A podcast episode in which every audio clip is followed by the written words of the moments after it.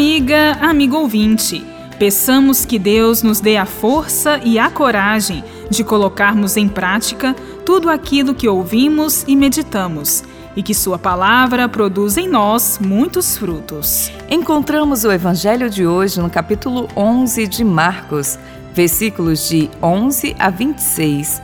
Podemos dividir a passagem em três blocos distintos. Primeiro, Jesus e a figueira. Segundo, Jesus e os vendilhões do templo. Terceiro, a lição da figueira. Jesus e a figueira. Voltando de Betânia, Jesus teve fome. Avistou uma figueira e foi ver se tinha figos, mas só encontrou folhas. Jesus amaldiçoou a figueira e, ao passarem no dia seguinte, Pedro observou que ela havia secado.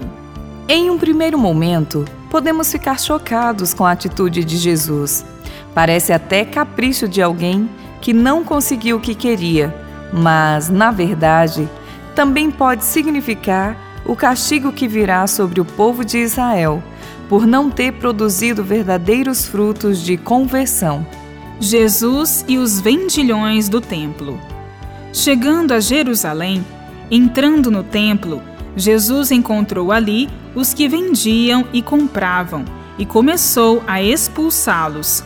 Derrubou as bancas dos cambistas e as cadeiras dos que vendiam pombas, e não deixava ninguém atravessar o templo carregando coisas. Gesto forte de Jesus.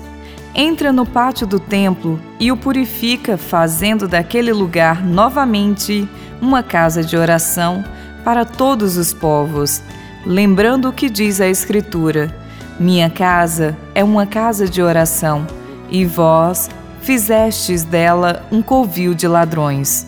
A lição da figueira. No dia seguinte, de manhã cedo, Jesus e os discípulos passaram perto da figueira e viram que ela estava seca desde a raiz. Pedro disse: Olhe, mestre, a figueira que o Senhor amaldiçoou ficou seca. Jesus evita falar sobre o fracasso do antigo sistema religioso, representado pela figueira seca, e prefere falar da pujança da nova comunidade que está surgindo e que será alicerçada sobre a fé. Viverá pela oração para produzir seus frutos. Encerramos pedindo a bênção. Que o Senhor nos abençoe e nos guarde. Volte sua face para nós e de nós tenha compaixão. Olhe para nós e nos dê a paz. Amém. Bíblia, Deus com a gente. Produção de Paulinas Web Rádio. Texto de Irmã Solange Silva. Apresentação: Irmã Bárbara Santana e Irmã Solange Silva.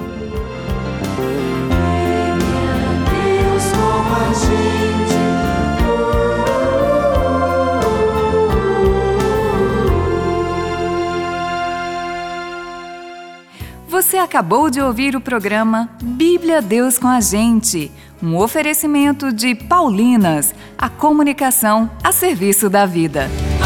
Aleluia! Tem novidade da banda Vida Reluz para cantar e louvar as maravilhas da obra do Senhor.